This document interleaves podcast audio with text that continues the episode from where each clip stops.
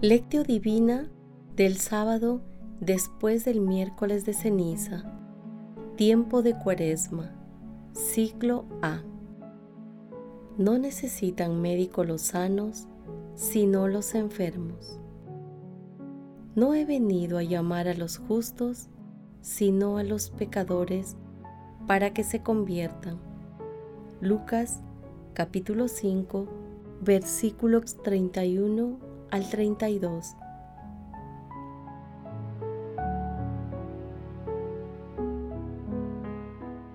Oración inicial.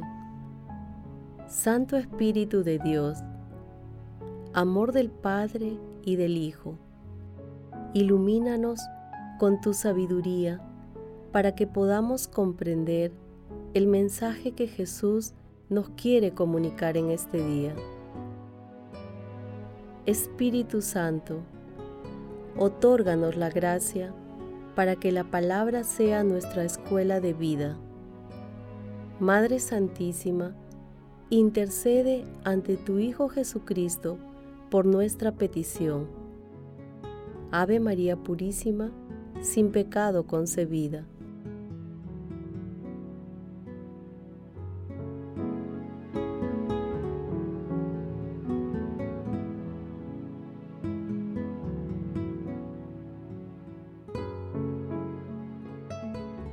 Paso 1. Lectura. Lectura del Santo Evangelio según San Lucas, capítulo 5, versículos del 27 al 32. En aquel tiempo, Jesús vio a un publicano llamado Leví, sentado al mostrador de los impuestos, y le dijo, Sígueme. Y él, dejándolo todo, se levantó y lo siguió. Leví ofreció en su honor un gran banquete en su casa, y estaban a la mesa con ellos un gran número de publicanos y otros. Los fariseos y los escribas dijeron a sus discípulos criticándolo, ¿por qué comen y beben ustedes con publicanos y pecadores? Jesús le respondió, no necesitan médicos los sanos, sino los enfermos. No he venido a llamar a los justos, sino a los pecadores para que se conviertan. Palabra del Señor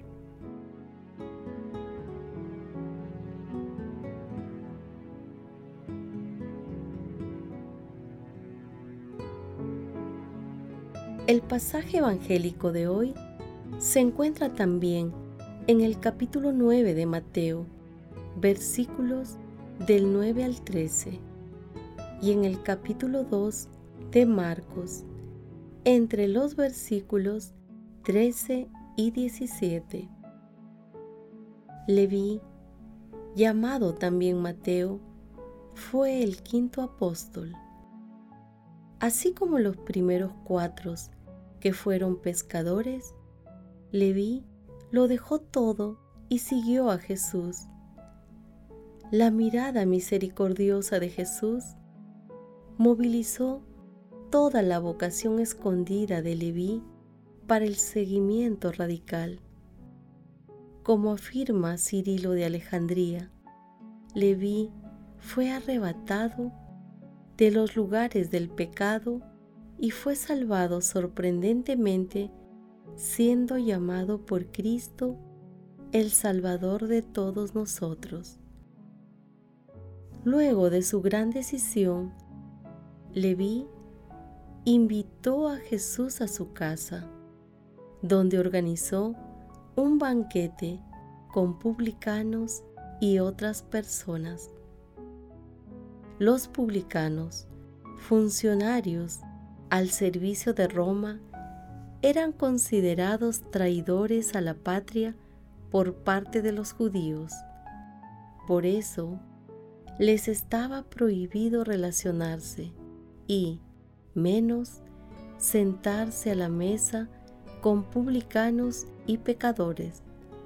Pero Jesús confraterniza con ellos, convirtiendo dicha cena en un banquete celestial, ya que tuvo la ocasión de alimentar espiritualmente a los asistentes y prodigar la misericordia de Dios.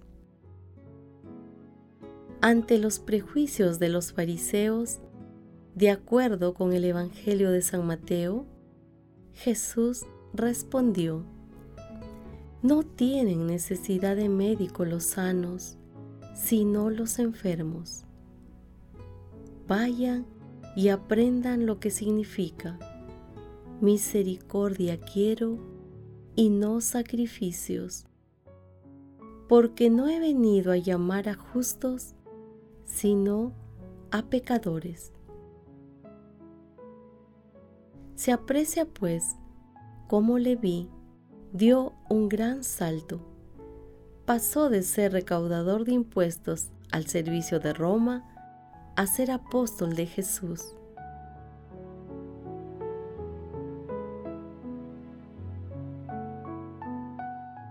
Paso 2. Meditación.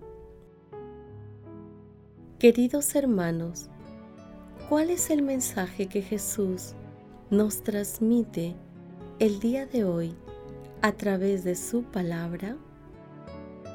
La cuaresma es tiempo de conversión, de volver a nuestro Señor Jesucristo, que conoce la profundidad de nuestros corazones y siempre nos mira compasivamente y con misericordia. Él sabe cuándo cada uno de nosotros está preparado para responder con decisión y de manera plena a su llamado. Él conoce el momento en el que seremos más dóciles a su llamado. Al igual que le vi, muchas veces nosotros nos parapetamos en la lógica paralizante que inicialmente motivaba a Leví, que es la del beneficio económico explotando a otras personas. Pero la mirada de Jesús es fulminante.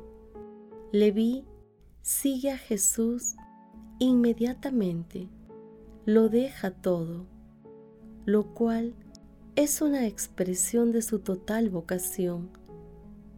Jesús lo libera de la esclavitud del dinero y lo transporta a la libertad del seguimiento.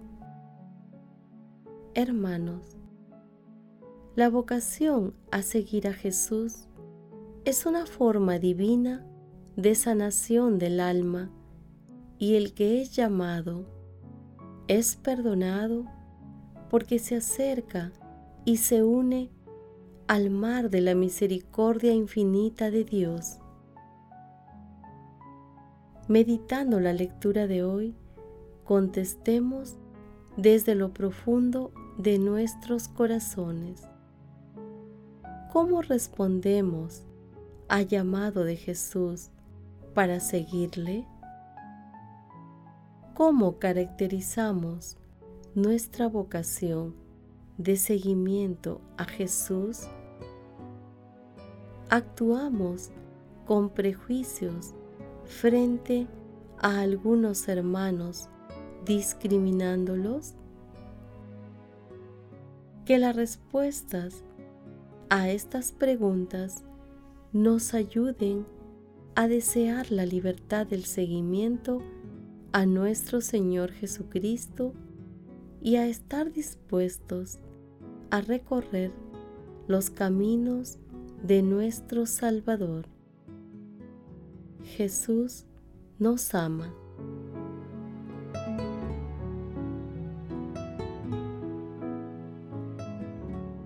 Paso 3. Oración. Amado Jesús, renueva nuestros corazones en esta cuaresma.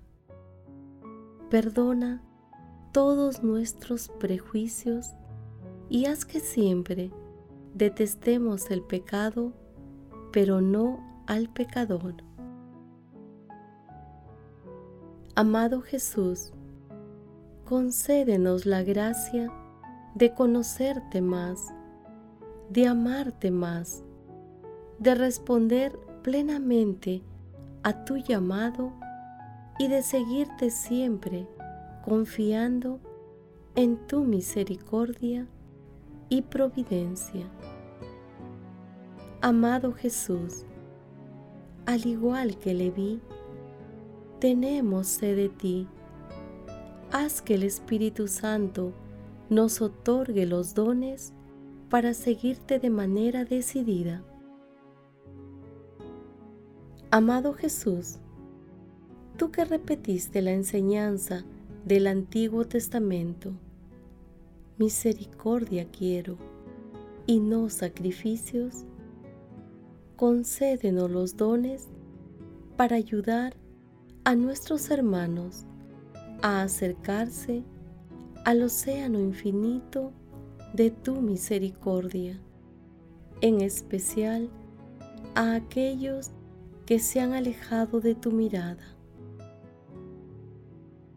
Espíritu Santo, concédenos los dones y los recursos para ayudar a nuestros hermanos a acercarse al océano infinito de la misericordia de Dios, en especial aquellos que están alejados de Jesús. Madre Santísima, Madre de la Divina Gracia, intercede ante la Santísima Trinidad por nuestras peticiones. Amén.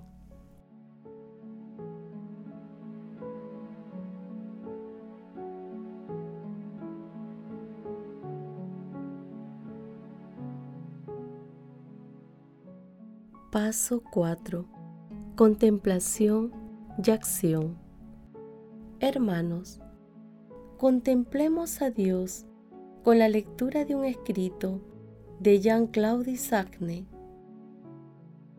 El descubrimiento de la misericordia de Dios aparece siempre en primer lugar en la revelación del Evangelio.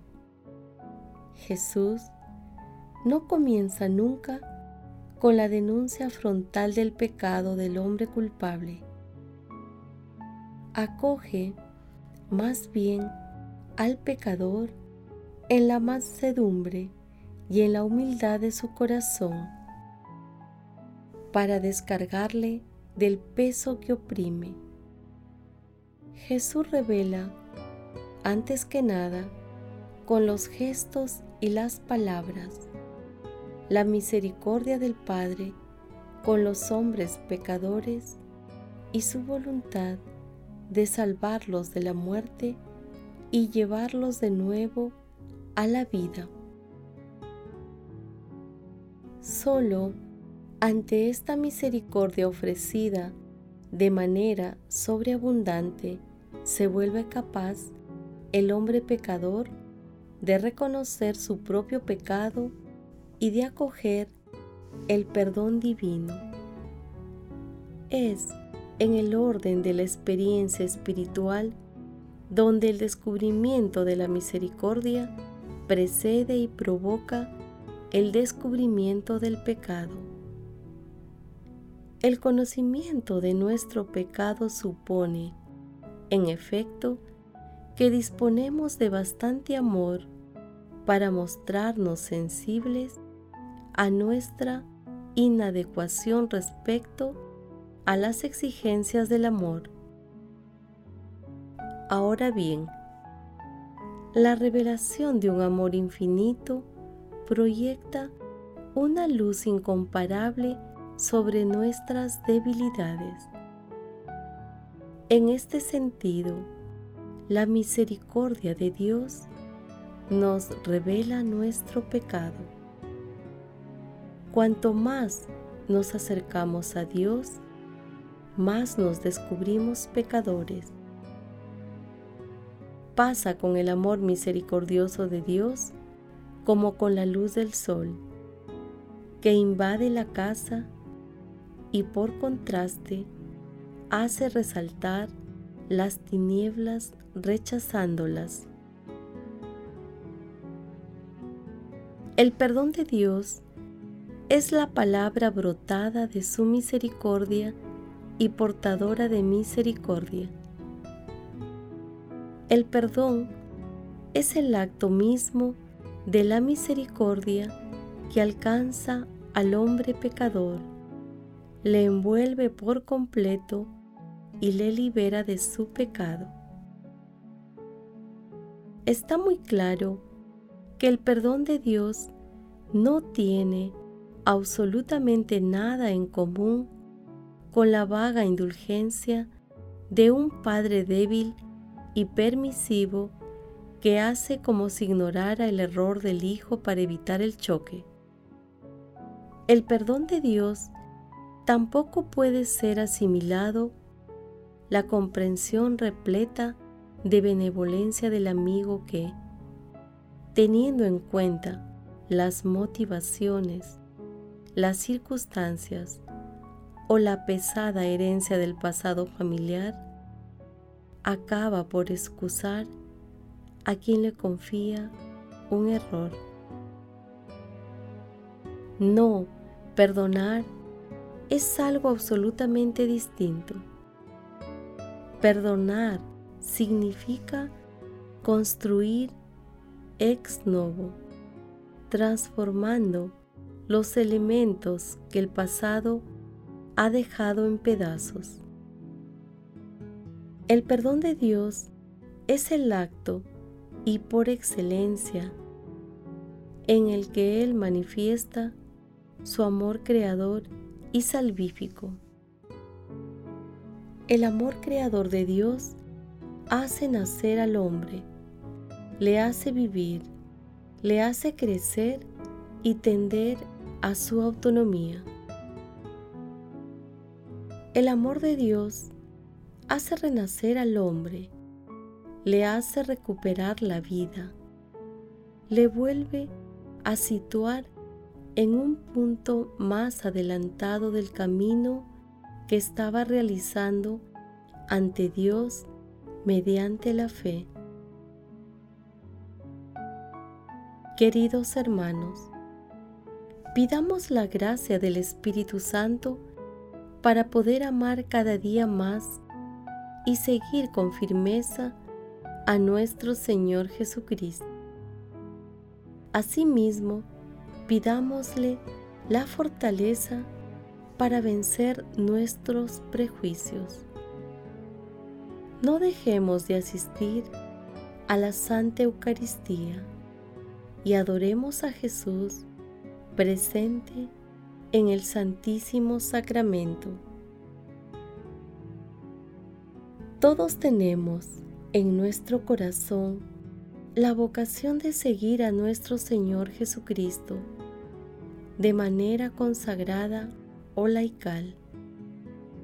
No retrasemos la decisión de seguirlo en nuestras familias, trabajos, estudios, comunidades y como ciudadanos. Contribuyamos a construir un mundo mejor, un mundo cristiano. Glorifiquemos a Dios con nuestras vidas.